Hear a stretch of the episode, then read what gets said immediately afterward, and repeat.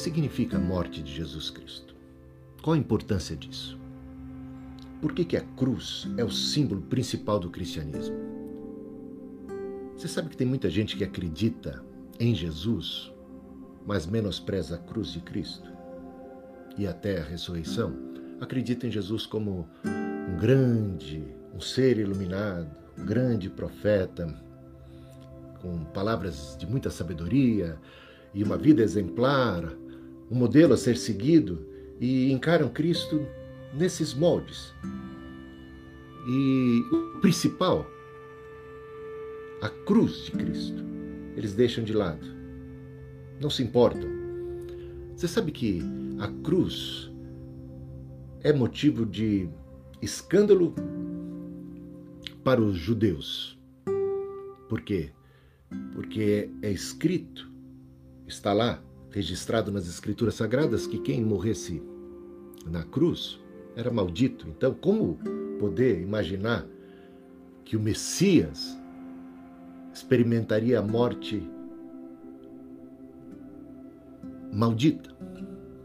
E como imaginar que é através deste instrumento, dessa morte, que o Senhor vai trazer salvação para o mundo? Então, para os judeus, isso era um escândalo. Falar de que o Messias morreu na cruz é algo escandaloso. Eles não queriam nem saber. E para os gregos, ou para os gentios, para os demais povos, loucura. Loucura. E Paulo trabalha essa ideia dizendo o seguinte: que a loucura de Deus é mais sábia do que a sabedoria dos homens. E aqueles que creem em Cristo, mas ignoram a, a cruz de Cristo, certamente ignoram também o seu nascimento virginal o Verbo que se fez carne, e certamente ignoram e desprezam a sua ressurreição. Portanto, para eles só tem valor a ideia do Cristo sábio, de uma vida santa e exemplar. Mas isso é reduzir a Cristo a um mero mortal.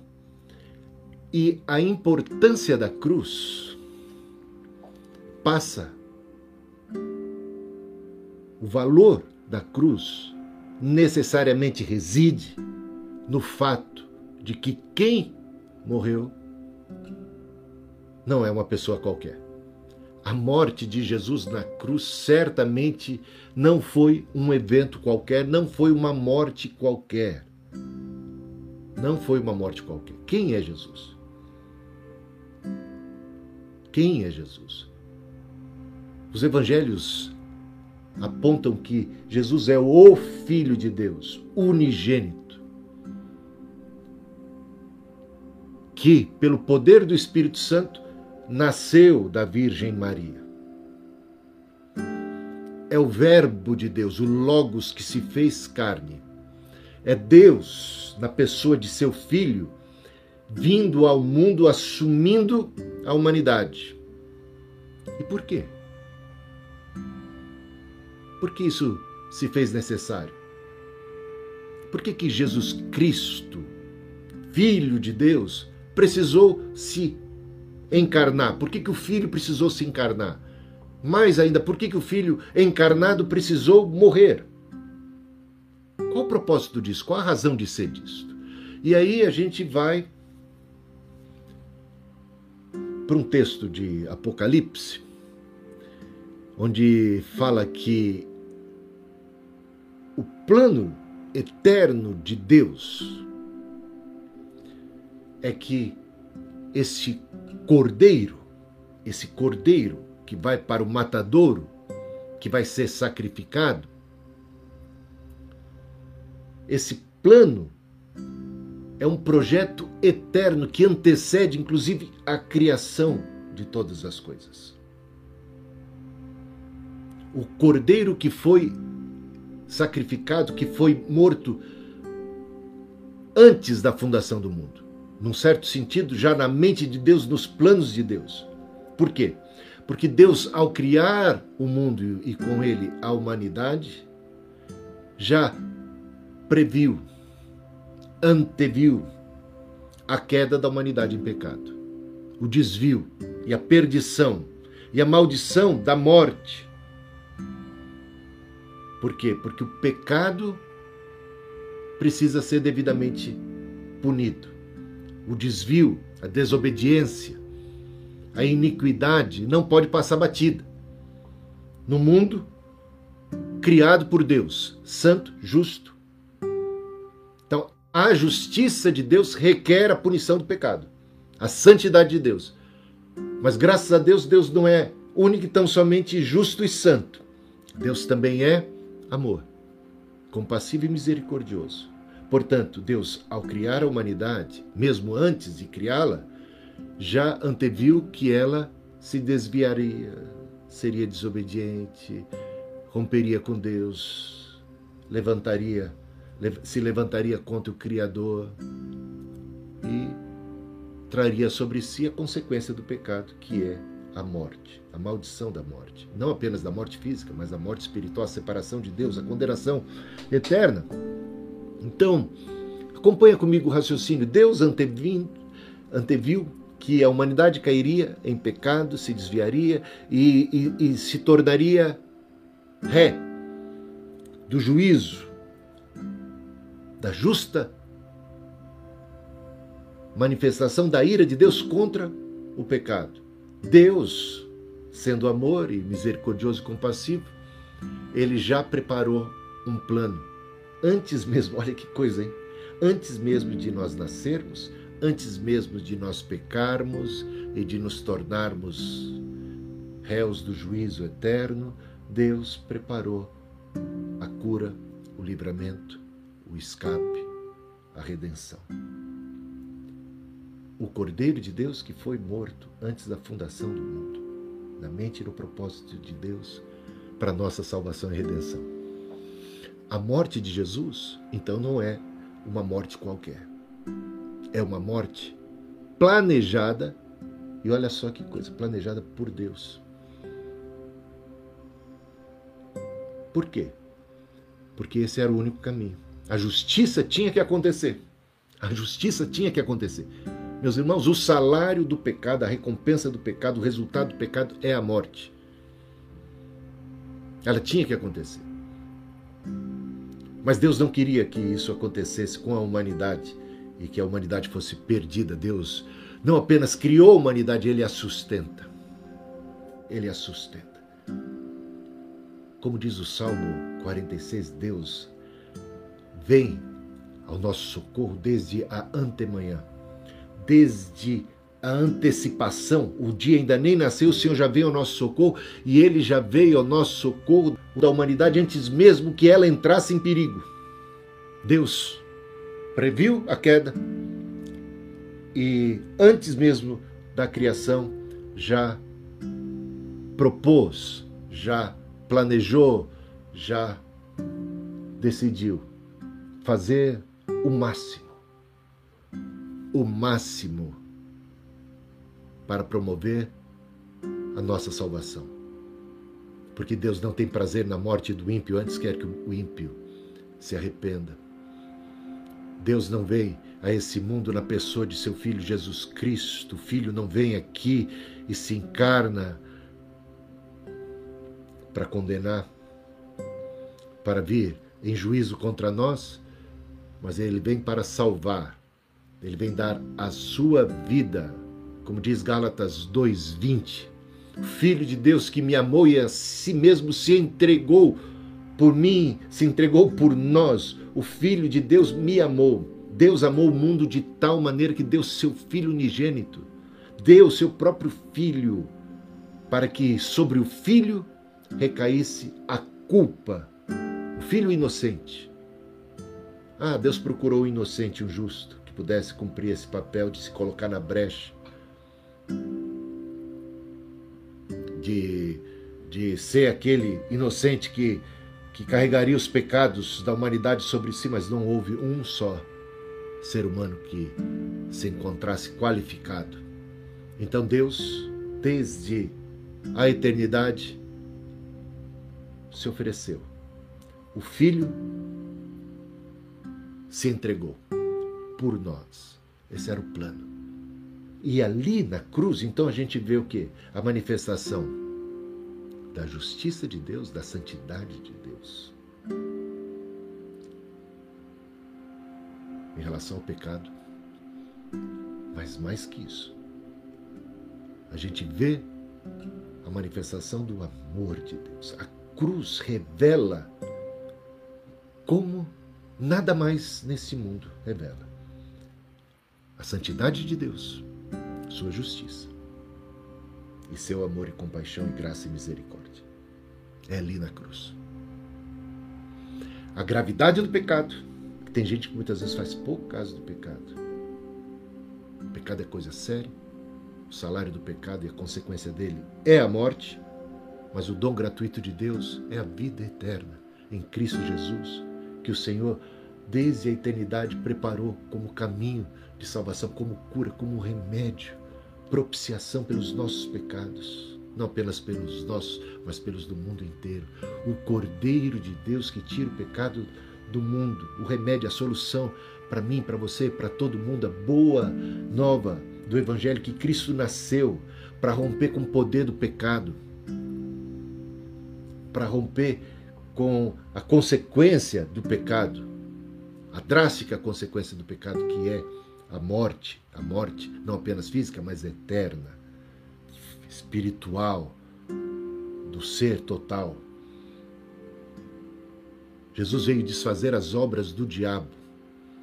Ele veio ser o Cordeiro de Deus. Então, quando a gente olha para as páginas do Antigo Testamento, mesmo já ali na descrição do que se passou no Gênesis por ocasião da queda, você observa o seguinte: Deus vai sentenciar o homem, a mulher, a própria serpente.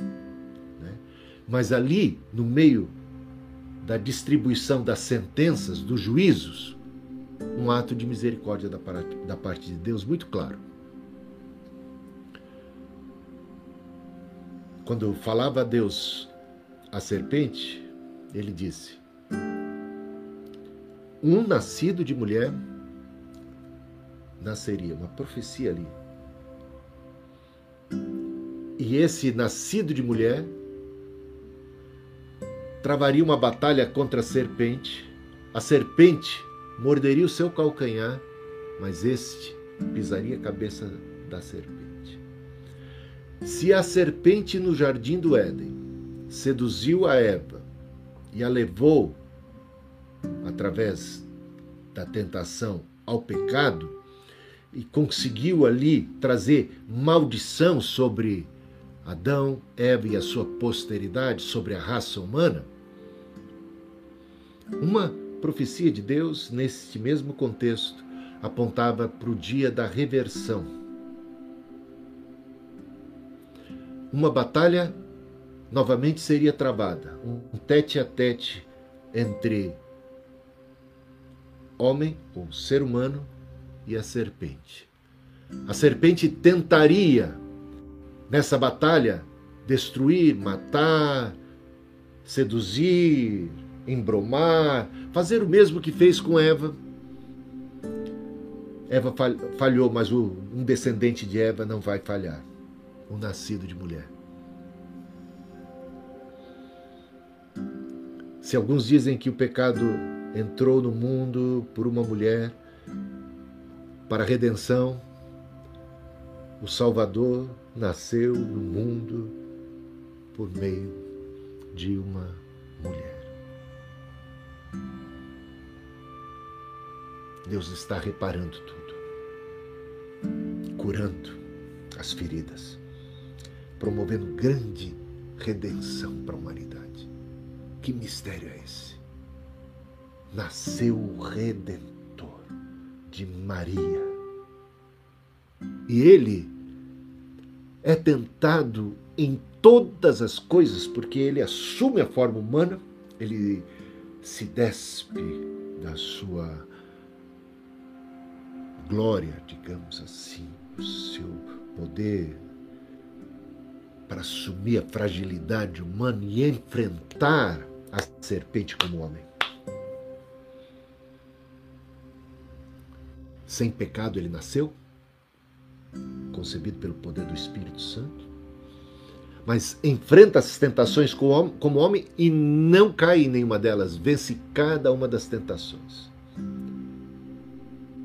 Repudia a glória, o fascínio, a ambição desse mundo. Não faz caso da própria vida. E no ato altruísta se entrega ah, Pilatos o prendeu e Pilatos ficou até maravilhado que na sua conversa com Jesus ele, ele queria que Jesus dissesse algo em sua própria defesa e Jesus nada parecia dizer né, para se defender. E Pilatos, admirado, disse: Você não sabe que eu tenho poder para te libertar e para te crucificar, para te matar. Você sabe quem eu sou? Olha lá. Você sabe quem eu sou? Quem eu sou? Quem? Você sabe? Perguntou Pilatos para Jesus. O problema não era esse. O problema não era que Jesus não sabia quem Pilatos era. O problema era que Pilatos não sabia quem Jesus era. Sabe o que Jesus respondeu para Pilatos? nenhum poder você teria se do alto não te fosse dado. Todo mundo podia chegar à conclusão de que Jesus foi agora capturado e ele está nas mãos de Pilatos, ele está nas mãos de Herodes, ele está nas mãos de Anás, de Caifás, sacerdotes dos judeus. Ele está nas mãos dos seus adversários, de gente poderosa, inimiga. Coitadinho de Jesus. Vamos fazer com ele agora o que bem entende. Ah, quando, quando Jesus foi preso, Pedro pegou a espada e partiu para cima dos soldados e cortou até a orelha de Malco. Sabe o que Jesus fez com a orelha de Malco? Ele botou de volta. aquele que o prendia. Olha, olha a graça de Jesus, olha a misericórdia de Jesus. Olha Jesus ensinando a gente como é que a gente trata o agressor. Não, Jesus não ficou só na conversa, ama teus inimigos. É da cruz, já crucificado, que ele olha para os seus algozes, para os seus inimigos e clama ao Senhor, Pai, perdoa-lhes porque não sabem o que fazem. A orelha de Malco está de volta no lugar. E disse para Pedro: Pedro, você não tem consciência de que se eu quisesse, agora, nesse exato momento, eu daria ordem aos anjos, uma legião de anjos viria me guardar e me proteger. Ninguém tira a minha vida. Eu a dou voluntariamente. Mais uma vez, Gálatas 2:20. Esse é o texto básico de hoje aqui para nossa reflexão. O Filho de Deus que me amou e a si mesmo se entregou por nós, a si mesmo se entregou por nós. Vou repetir mais uma vez para ficar claro. Ele me amou e a si mesmo se entregou por mim. Ele nos amou e a si mesmo se entregou por nós. Não foi um acidente. Ele não foi pego de surpresa. Para isso mesmo, ele veio a esse mundo. Para isto mesmo Cristo veio a este mundo dar a sua vida, ser o Cordeiro de Deus que tira o pecado do mundo. Então, já ali no Éden, uma profecia, uma batalha da serpente contra o descendente de mulher, o segundo Adão. Só que esse não incorreria em pecado, esse venceria a serpente. Ele vence na cruz, ele vence ali no, no jardim do Getsemane. Quando a tentação é de passar o cálice, a tentação é de passar o cálice.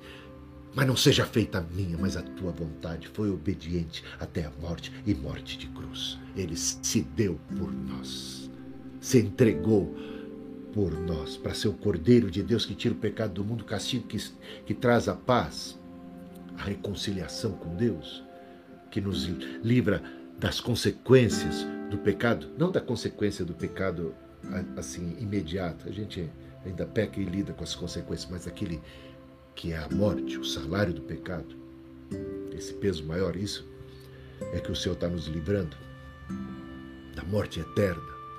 Nenhuma condenação há para os que estão em Cristo Jesus. E Jesus vai para a cruz, no nosso lugar. E na cruz a gente vê a maior de todas as injustiças. Você já foi vítima de injustiça? Você já sofreu injustiça? Já? E aí? Dói, não dói? Qual é o sentimento de quem é injustiçado? Injustiçado. A maior injustiça da face da terra aconteceu ali, na cruz. O ser inocente, até o Pilatos reconhecia a inocência de Jesus. O ladrão, um dos ladrões da cruz, vai reconhecer a inocência de Jesus. Nada fez para merecer aquilo. Nada fez. Sem pecado. Mas aí mostra o que? A maldade, a perversidade humana, a mentira, a deturpação dos fatos, o engano, o ódio, o egoísmo, a mesquinhez humana. Gente, a cruz de Cristo revela o pior da humanidade. Eu gosto muito de estudar a história. A história dos povos, a história da humanidade. E nas páginas da história o que a gente vê de maneira recorrente é maldade, do que o homem é capaz. Do que o homem é capaz.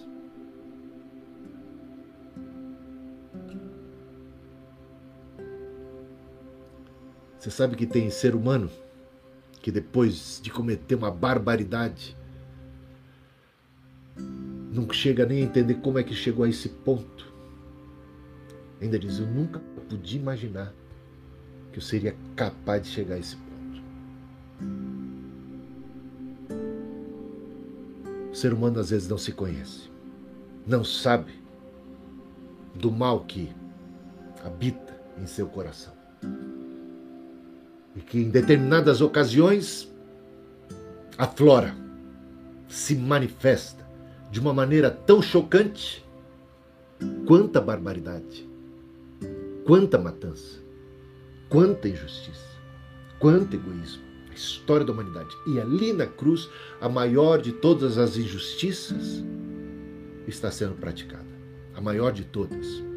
E ali então está sendo revelado, não apenas então como falei a princípio, a santidade de Deus, o amor de Deus, mas também a malignidade humana e a gravidade do pecado.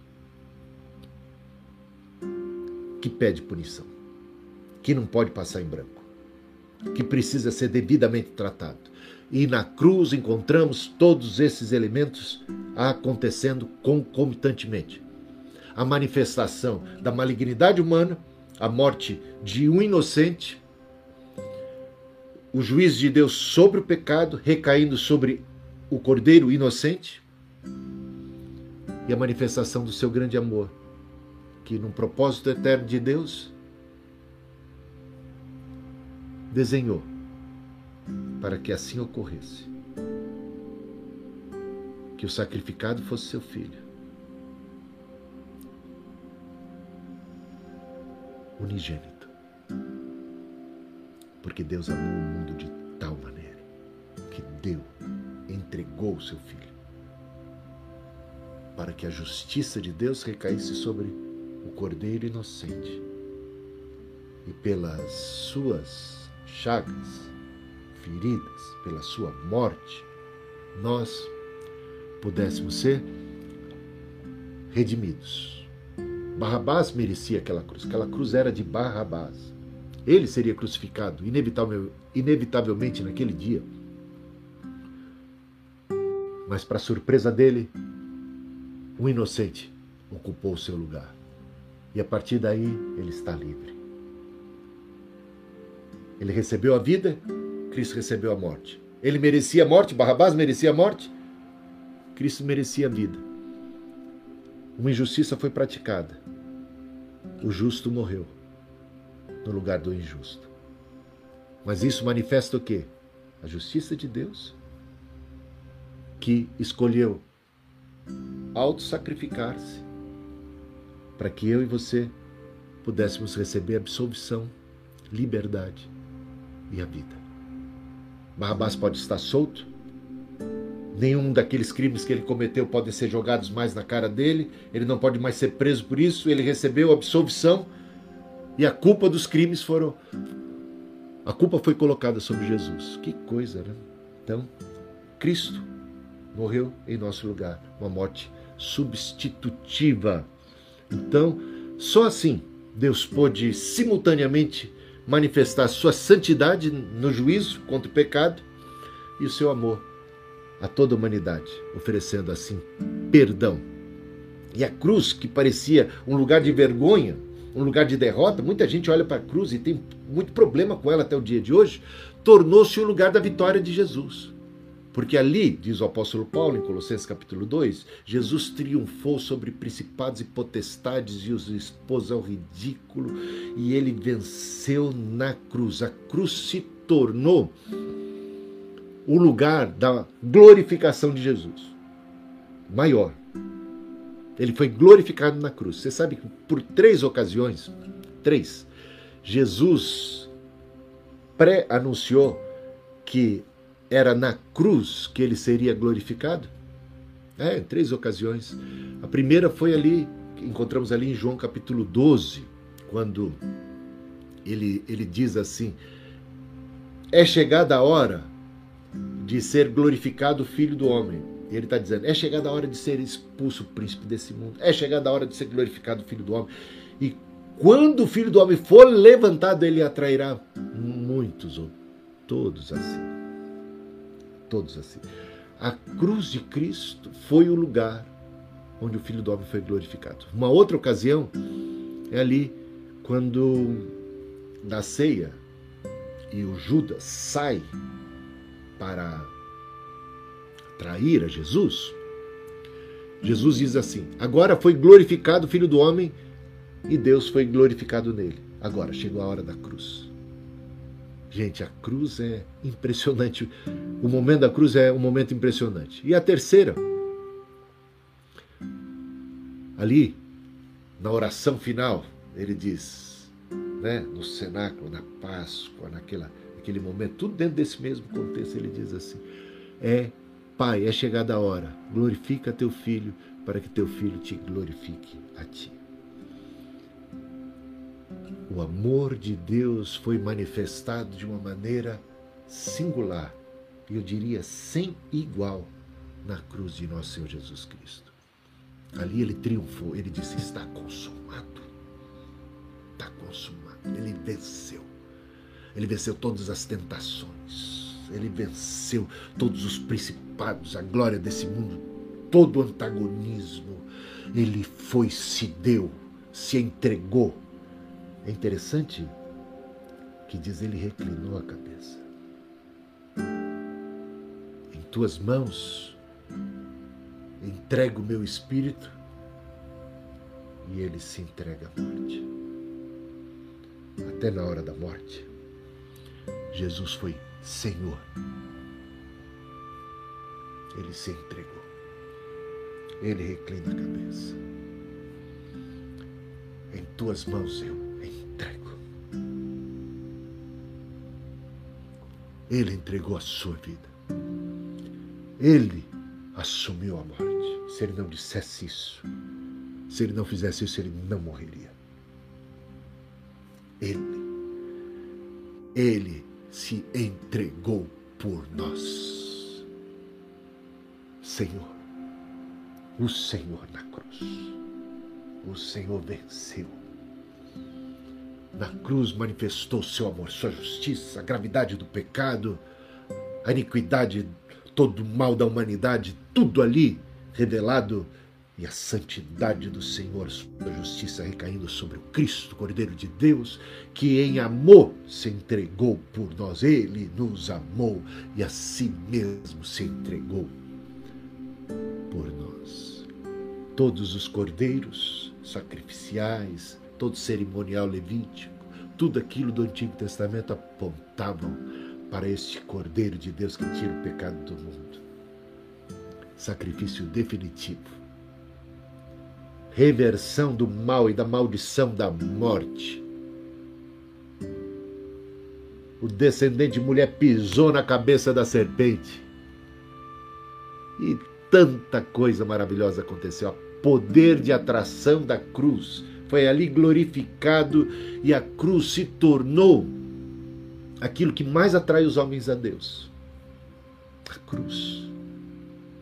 Que loucura de Deus. Na cruz Sabe o que, que as pessoas enxergam? Amor. O amor de Deus, o amor de Jesus. Na cruz, meus irmãos e irmãs, na cruz de nosso Senhor Jesus Cristo. Quanto amor, quanto poder.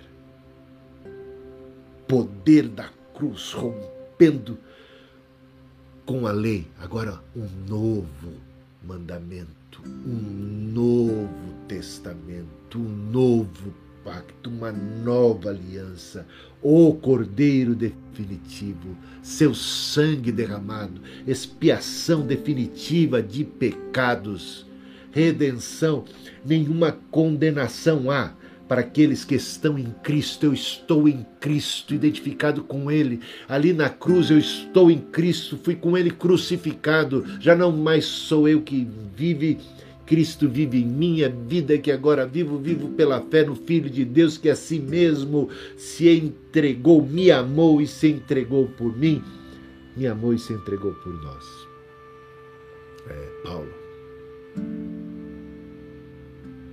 Paulo entendeu isso perfeitamente. Em Cristo. Cristo no meu lugar e eu agora em Cristo, identificado com Cristo. Cristo se identificou comigo, ele veio ao mundo, ele se fez carne, ele assumiu a minha bronca, assumiu meu lugar, ele foi para a cruz, para a morte no meu lugar, para que eu pudesse ter vida e vida com abundância quebrada foi a maldição. Nenhuma maldição há para os que estão em Cristo Jesus. Onde está, a morte, a tua vitória? Jesus venceu e foi através da sua morte. A sua morte reverteu o poder da morte.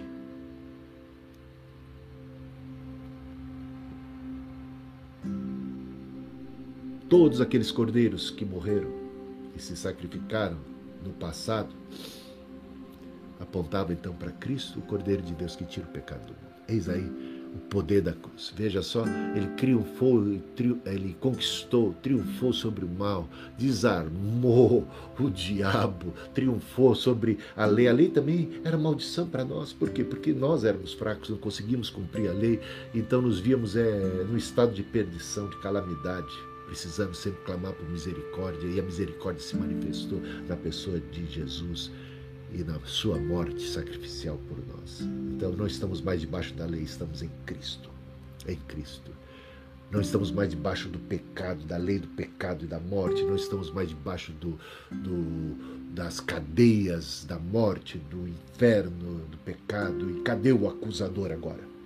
Cadê o meu acusador agora? Cadê o teu acusador agora? Nenhuma condenação há para os que estão em Cristo Jesus. Absolvição de pecados, justificação.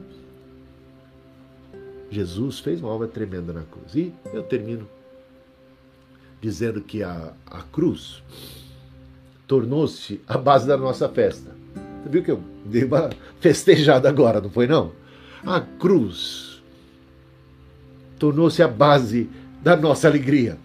A cruz. A gente chora por causa da cruz. Eu me emociono por causa da cruz. Mas de repente eu lembro que foi o meio da cruz, que eu agora tenho vida, eu posso pular de alegria, eu tenho a vida eterna. Quem crê em mim diz, disse o Senhor, como diz as Escrituras, do seu interior fluirão rios de água viva. Quem beber desta água, desse mundo, vai tornar a ter sede, mas quem beber da água que ele der, nunca mais terá sede. Antes, a água que ele desce fará nele uma fonte para saltar para a vida eterna. Ele, ele pagou o preço, ele veio para dar essa água da vida, o remédio que cura, a maior de todas as maldições, a maior de todas as pragas. E ele nos dá a vida eterna. Nos tira do império da morte, do império infernal, nos transporta para o reino do Filho do seu amor, e tudo isso planejado desde antes da fundação do mundo. Agora, pela fé, toma e bebe, creia se creres, verás a glória de Deus. Se creres, verás a glória de Deus na cruz. E não apenas um ser derrotado, mas um, o ser mais poderoso do universo, que se fez frágil, se fez gente, para vencer pela gente. E, e nos dá a vida eterna. Ele venceu ali na cruz, ele venceu na cruz. A cruz é lugar de vitória. A cruz é lugar de vitória, meus irmãos. E se torna a base da nossa alegria, da nossa festa. A maior festa cristã é a ceia do Senhor. Não sei se você tem essa consciência. A ceia do Senhor é celebração de festa. É celebração da vitória, da redenção a gente não participa da ceia do Senhor apenas contristados. Há um momento de contrição. Mas ela termina sempre com um momento de alegria. Por que, que é um momento de contrição? Porque a gente vai olhar para o preço que foi pago. Para que hoje a gente possa ter alegria e libertação. Então a gente fica contrito. A gente sabe que foi o alto preço que, que Jesus pagou. Não é? Está entendendo? Mas no final das contas, a gente está feliz da vida, porque ali ele manifestou o seu amor por nós e nos redimiu, pagou a nossa conta e, e a gente está, poxa vida, a gente está liberto. Temos a vida eterna, né? Olha quantas mudanças a cruz provocou, né? Superação do Antigo Testamento, agora uma nova viva, poderosa, misericordiosa, graciosa aliança. A nova aliança supera a antiga. A lei foi superada, ultrapassada, ela serviu de aio para o evangelho, a graça, a graça, o evangelho da graça de nosso Senhor Jesus Cristo, superando período da lei. Não estamos mais debaixo da lei, mas da graça. o sacrifício de animais não tem mais lugar de ser, não tem mais razão de ser, foi superado pelo sacrifício único do Cordeiro de Deus que tira o pecado do mundo. Um povo étnico de Deus deu lugar à igreja que congrega em si judeus e gentios, gente de Deus que crê em Cristo, que aceita o Messias como parte dessa comunidade do povo de Deus. A parede de separação que havia entre judeus e gentios foi derrubada. A cruz de Cristo, lá na cruz, ele derrubou a inimizade que havia. De ambos os povos ele fez um. E a igreja está constituída sob o fundamento de profetas, dos patriarcas do Antigo Testamento e dos apóstolos do Novo, tanto que a promessa bendita da terra prometida se cumpre na igreja, na nova Canaã, na nova Jerusalém, a cidade que os patriarcas esperavam. Como diz Hebreus capítulo 11, dá uma olhada lá.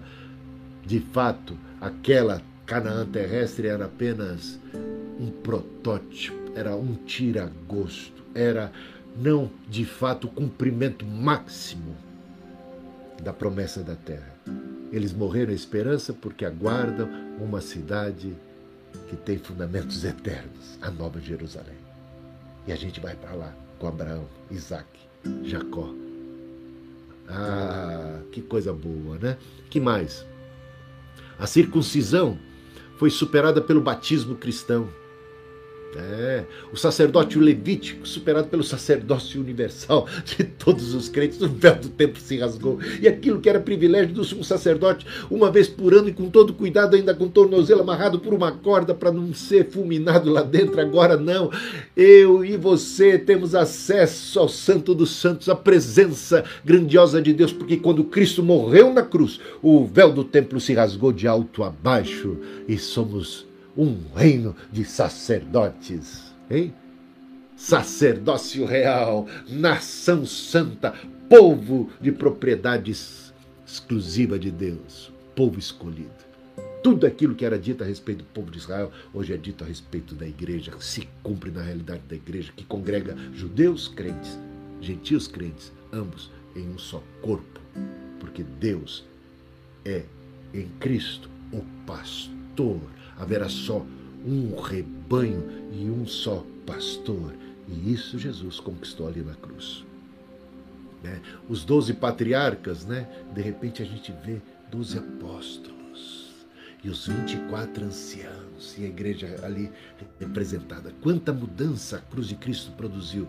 Uma Jerusalém terrestre foi superada pela Jerusalém celestial. O templo de Jerusalém que não tem mais razão de ser, que foi destruído, não precisa nunca mais ser reedificado, porque nós somos o templo de Deus. E disse Estevão no seu último discurso, e por isso mesmo foi apedrejado, principalmente quando proferiu esta frase: Deus não habita em templos construídos por mãos humanas. E quando ele falava isso, o templo estava em pé. Os judeus ficaram muito invocados. Saulo estava ali presente. Pedras foram atiradas em Estevão até ao ponto da sua morte. Mas estava lá Cristo esperando Estevão, né? Estevão tem uma visão do céu aberto e do Senhor esperando por ele, porque agora quem está em Cristo não tem mais medo da morte, já passou da morte para a vida, está identificado com Cristo na sua na sua ressurreição. É, é bom ser cristão, não é não? É bom ser cristão, não é pouca coisa. A morte de Cristo não é pouca coisa, a ressurreição de Cristo não é pouca coisa e tem tudo a ver conosco. E quando a gente tem fé em Cristo, a gente se identifica com Cristo e participa agora de tudo aquilo que Cristo conquistou para nós ali na cruz. Então, não tem mais lugar para templo de Jerusalém. Os verdadeiros adoradores são aqueles que o adoram em espírito e verdade, não é em Jerusalém, não é em Meca, sei lá mais que lugar que as pessoas consideram santo.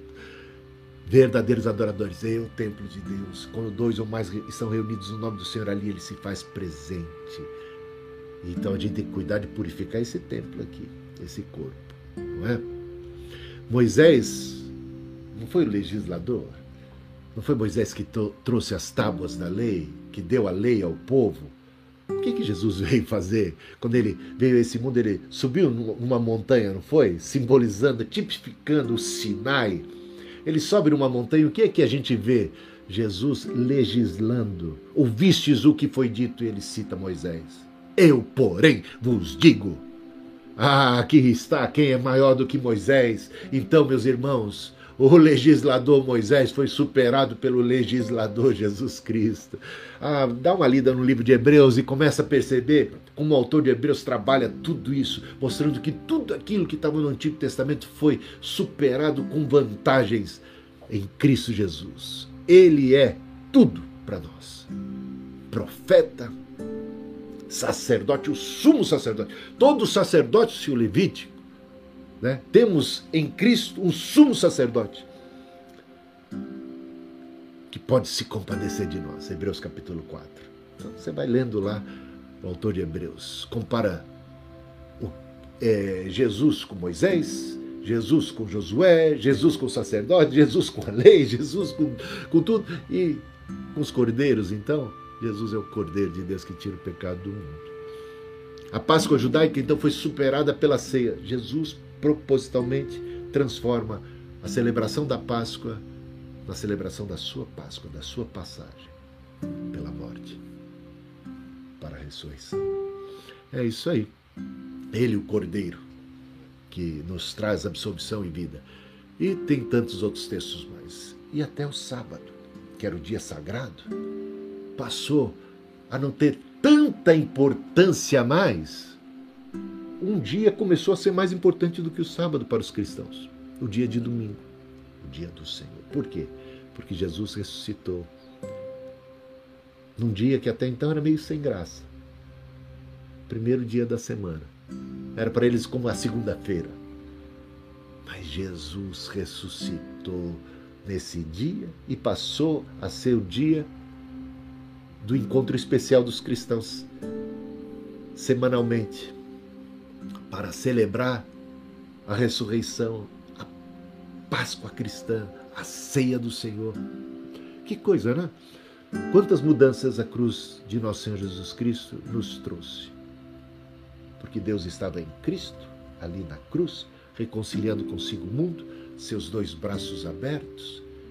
Dizem que numa das mãos, ali aberta, estendida, estava sua misericórdia e na outra sua graça. Por isso o autor de Hebreus, no capítulo 4, diz, versículos 14, 15 e 16, que nós não temos um sumo sacerdote que não possa compadecer-se de nós. Antes temos um que em tudo foi tentado, a nossa semelhança, mas sem pecado.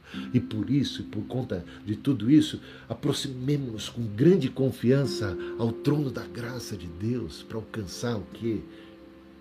Misericórdia, graça, socorro.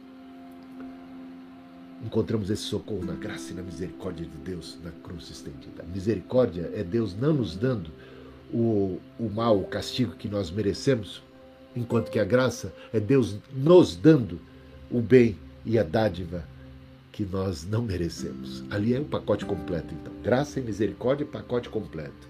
Te livra pela misericórdia da justiça que era certa sobre você e ainda pela graça te dá todas as bênçãos que temos em Cristo, que não merecemos nenhuma delas.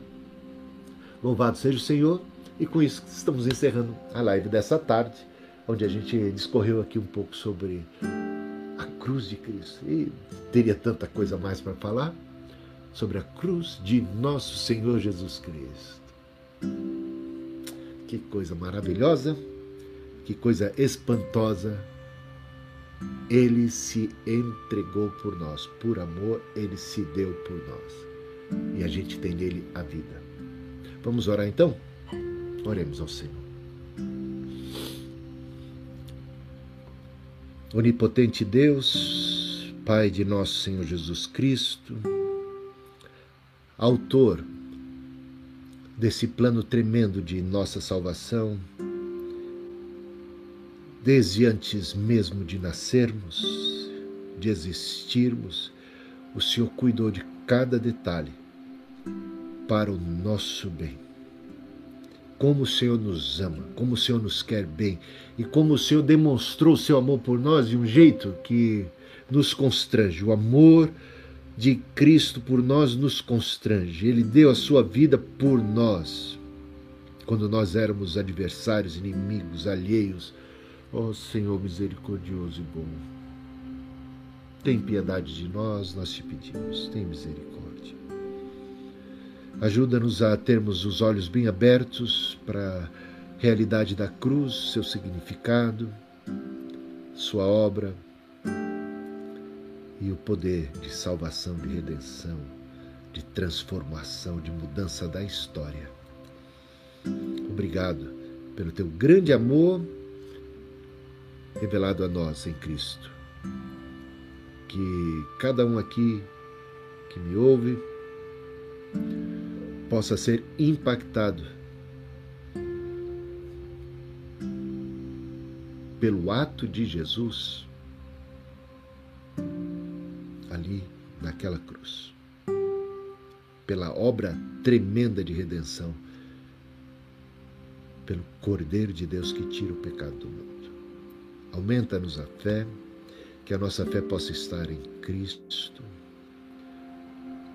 que nós possamos ter essa segurança em Cristo, identificados com Cristo na sua morte, morrendo para o pecado, para o mundo, para as obras e os intentos malignos de Satanás. Quebrada ali foi a maldição, a condenação, Obrigado, Senhor, porque nenhuma condenação resta para aqueles que creem em Cristo, estão no Espírito, seguem no caminho, são amparados. O Senhor propiciou tremenda redenção e o Senhor nos sustenta. O Senhor nos guarda. Não nos deixes cair em tentação. Livra-nos do mal. Nós te pedimos, porque teu é o reino, o poder e a glória para sempre. Deus abençoe vocês na celebração desta Páscoa atípica por conta da circunstância né, de isolamento social que a maior parte de nós se encontra, né? Então, ah, o Senhor, a libertação do Senhor está aqui dentro de nós. Sejamos pacientes na tribulação, confiando no Senhor. Ele esteve também ali amarrado na cruz preso, crucificado, né? preso na cruz. Ele sabe como a gente se sente quando a gente está preso, então, dentro de casa ou qualquer coisa. Ele, ele sabe muito mais. Ele, ele, tudo foi tentado. Então, que o Senhor console, conforte, anime a você no meio da tribulação. Ah, o bom dessa história toda é que Jesus vence já na cruz, ele já vence, e essa vitória fica muito mais patente por ocasião da ressurreição. O Senhor aceitou o sacrifício de Cristo. Então tenha paciência, porque a história não termina e nunca vai terminar numa sexta-feira, numa Black Friday, uma sexta-feira negra. Não. Numa sexta-feira de morte, de sepultamento. Não. A morte não tem a última palavra. Tá? Anima teu coração. Essa praga, essa pandemia que está por aí, que não é também café pequeno, né? Também não tem a última palavra. Sua vida está nas mãos do Senhor. Confia nele, espera, seja paciente na tribulação. Esperei com paciência no Senhor, ele se inclinou para mim. Ele se inclina para nós, para cuidar de nós. Experimenta o cuidado do Senhor e olha para a cruz e veja quanto cuidado ele tem por nossas vidas. Bendize ao Senhor, alegra o teu coração, anima, fortifica a tua fé, teu coração. Que a bênção do Senhor seja grande sobre sua vida. Você que me ouve aí no Facebook, vocês que estão aí no YouTube, tá? Deus abençoe vocês também. E os do Instagram também. Que a graça do Senhor seja abundante sobre todos. Graça, misericórdia, socorro. Tudo isso temos em Cristo por causa da cruz. Ah, o Senhor se fez nosso ele se fez nossa salvação, nossa redenção. Bendito Cordeiro de Deus, Osana, bendito Rei que vem em nome do Senhor. E ele é conquistador. E as suas armas são poderosas, apesar de não serem bélicas, são poderosíssimas. É a arma do amor cativante. Ele, ele me conquistou. Conquistou você também? E aí? Ele me conquistou. O seu amor manifesto na cruz me conquistou. A cruz de Cristo me conquistou. E aí? Conquistou você? Essa mensagem diz respeito a mim e a você. Não foi por mim, único e tão somente, que ele morreu. Deus amou o mundo de tal maneira. Né? A graça de Deus se manifestou salvadora a toda a humanidade, conclamando as pessoas em todos os lugares ao arrependimento, à fé. Jesus é o mediador dessa reconciliação. Deus está em Cristo, ali na cruz, reconciliando consigo o mundo. E quando eu for levantado, atrairei todos a mim. Esse poder da atração da cruz. A cruz de nosso Jesus. Medita mais sobre ela. Eu, hoje é um dia especial de lembrarmos da cruz. Tá? Deus abençoe vocês. Estou falando demais, hein? Experimenta a vitória da cruz na sua vida mais e mais.